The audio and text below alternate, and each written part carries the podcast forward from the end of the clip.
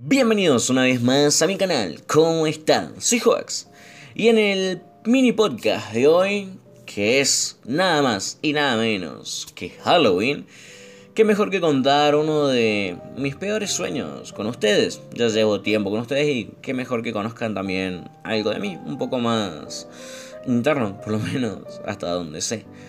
Y mm, este es más que un sueño, es una pesadilla que hasta el día de hoy tiene remanencia en mi mente. Y básicamente el sueño comenzaba en un lugar donde no sabía qué lugar era, ni el cómo había llegado ahí. Pero lo único que sé es que este lugar no era como otros. El cielo era extraño, era como mediodía, pero sin embargo podía ver la luna y el sol que estaban en el horizonte. La complejidad del lugar me tenía bastante confundido, incluso hasta hoy.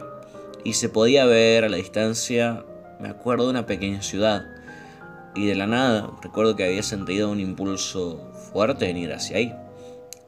Obviamente, como todo niñato, fui. Y cuando llegué ahí, todo era más extraño todavía. Las cosas estaban al revés o funcionaban de manera muy inusual. Pero lo que más extraño era eran las personas, ya que no eran como lo son normalmente. Eran como sombras, con una expresión de llanto y desesperación. Pero por alguna razón no me asustaba y opté por entrar a un motel que había en la ciudad. En esa especie de extraña noche, lo más raro no era todo lo que había vivido anteriormente, sino lo que venía a continuación, porque muy a lo lejos, en el horizonte este como valle, vi como un ser humanoide se levantaba del suelo con un montón de ojos llorosos, una cantidad incontable de manos, una corona de oro con forma de personas. Recuerdo que cerré la cortina cuando vi que se acercaba hacia acá con una mirada fría y seca, pero no tardó mucho en lo que vi su silueta a través de la ventana y cómo se marcaban sus ojos brillosos, tratando de buscar algo, y no sé el qué. Lo último recuerdo de esa noche es que me desmayé y me desperté. Seguía estando dentro del sueño. Eh, opté por salir en ese momento y irme de ahí. Agarré las pocas cosas que tenía a la mano y me fui. Corrí todo lo que pude. Y eso que no soy una persona muy atlética. Pero corrí, corrí, corrí sin detenerme y sin mirar atrás. Entonces fue cuando, luego de cansarme, encontré una especie de mesita con una silla y una radio en el medio de la nada, literalmente. Pero me acerqué por curiosidad. Encendí la radio y escuché algo como... Bienvenido al Valle del Olvido, donde nada es real y todo puede pasar, donde yo te veo y tú no puedes hacer nada.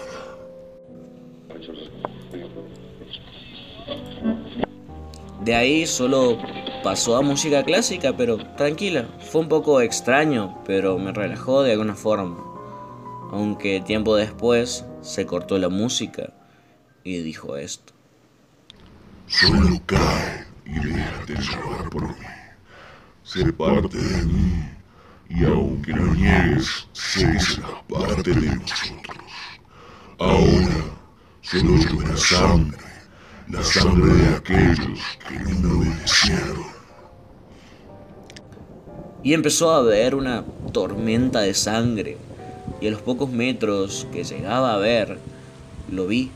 Era la misma cosa de ayer. Salí de ahí y corrí hacia una cueva cercana. Vi cómo esa cosa buscaba a alguien hasta que se me quedó viendo. Fueron dos minutos, pero pareció eterno hasta que se fue. Y después yo sinceramente yo estaba rendido. Y la radio dio lo último de ese día. Ya eres de los nuestros. Ahora sentirás cómo el viento te aplasta los pulmones, cómo te ciega la luz de la luna, cómo el suelo te rompe los huesos y de cómo me acerco y justo como lo dijo, me pasó. Escuché un rugido fuerte, el cual era el mismo monstruo que me perseguía. Pero yo ya no podía hacer nada. Me agarró y me levantó. me puso al frente de sus ojos y me quedé dormido. Desperté y me di cuenta que ahora era una sombra más vagando por ese pueblo, el cual yo estuve vivo una vez ahí. Y tengo una pesadilla constante en el cual soy perseguido y atrapado por algo que no puedo ver. Y este sueño me sucede cada tanto, sobre todo esas noches donde tengo esas épocas pesadas en mi cabeza, vuelvo a ese lugar que parece repetirse. Pero lo peor es cuando veo a alguien parecido a mí sufrir el mismo destino que yo y no poder hacer nada, solo gritar internamente para tener una pequeña suerte de que me escuche. Pero supongo que estoy castigado a permanecer aquí eternamente.